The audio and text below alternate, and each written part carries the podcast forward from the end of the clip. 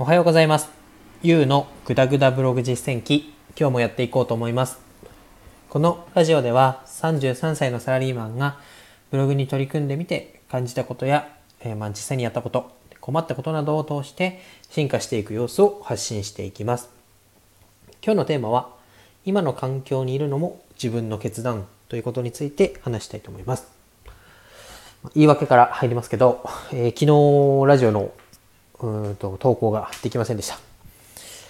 やろうやろうと思ってたんですけどなかなかできず夜10時ぐらいになりまして。で家で撮るのも子供も寝てるんであれだなと思って、まあ、車の中に入って撮ろうと思って撮り始めました。そしたらですね車の前にこう1台のパトカーがこうパーッと来てちょっと先で止まって赤いランプくるくるさせているんですね。そしたらもうそれ見てると頭がそっちに気を取られちゃって全然こう話すことに集中ができなくなって同じ話をぐるぐるぐるぐるして10分ぐらい経ってしまってで結果何を言いたかったのかっていうのがわからない放送にやってしまったのでまあもうそこで心が折れてすみません昨日は投稿できませんでしたと。でこの、まあ、収録する環境っていうのはやっぱり音がないところで周りにも誰もいなくてまあ、本当は聞かれてでも取れるぐらいのメンタルがあればいいんでしょうけど、まあ、それが今難しいので、まあ、これこの収録話すことに集中できるような環境を選べばよかったんですけど、まあ、それを先のやることを先延ばしにしたことでその環境が得られず結果、えー、何も成果が得られなかったということになります。でこの環境っていうことについて面白い話を勉強したのでそのことも付け加えたいと思うんですけどまああなたの周りにいる5人の平均値があなたですよっていうような言葉があるみたいです。これは、えっと、アメリカの起業家のジム・ローンさんっていう人の言葉でなんか5人の法則とか鶴見の法則っていうみたいなんですけど、まあ、普段付き合いのある人たちの平均が自分である。まあ、例えば学歴だったり年収だったり性格っ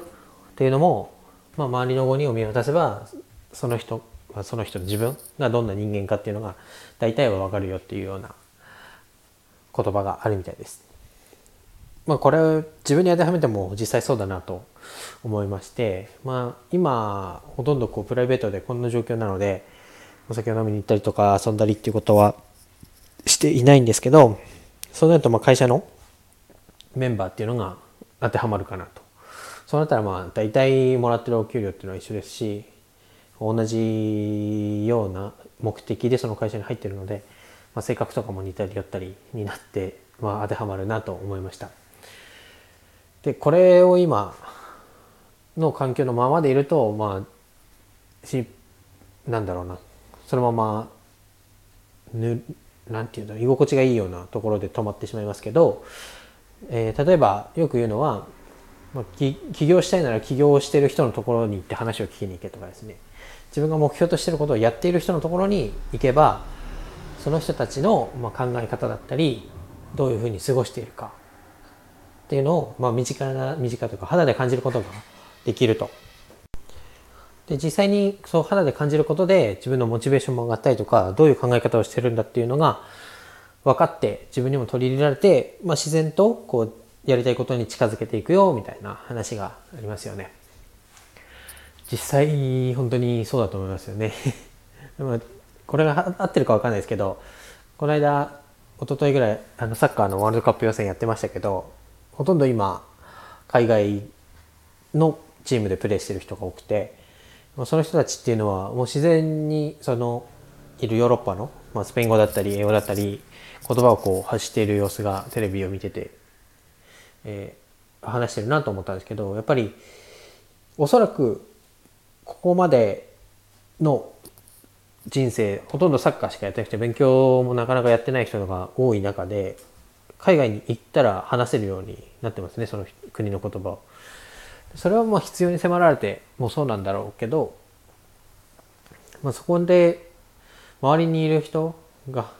にやっぱり影響されてる部分が大きいのかなと思いました。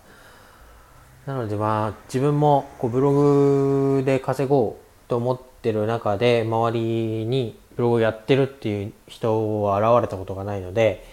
まあ、SNS だったり本だったり、まあ、YouTube だったりそのブログを書いて成功している人がどういう心の持ち方でやっていたのかとかどういうふうに取り組んでいたのかっていうのを、まあ、積極的に、えー、学ぶとか吸収するためにはやっぱりそういうツールツールというかね環境に直では触れ合えないと思うんですけど間接的にでも本とか、うん、SNS とかで吸収して、まあ、自分を引っ張ってもらう。だったり自分がその環境に適した人間になれるようにしていきたいなと思います。ちょっと今日もまとまりのない話だったんですけど、まあ、今いる環境は自分が選んでる環境ですよと。変わりたいんだったら変われるように自分が動かなければ結果変わることはできませんよということについてお話しさせてもらいました。今日は以上です。バイバイ。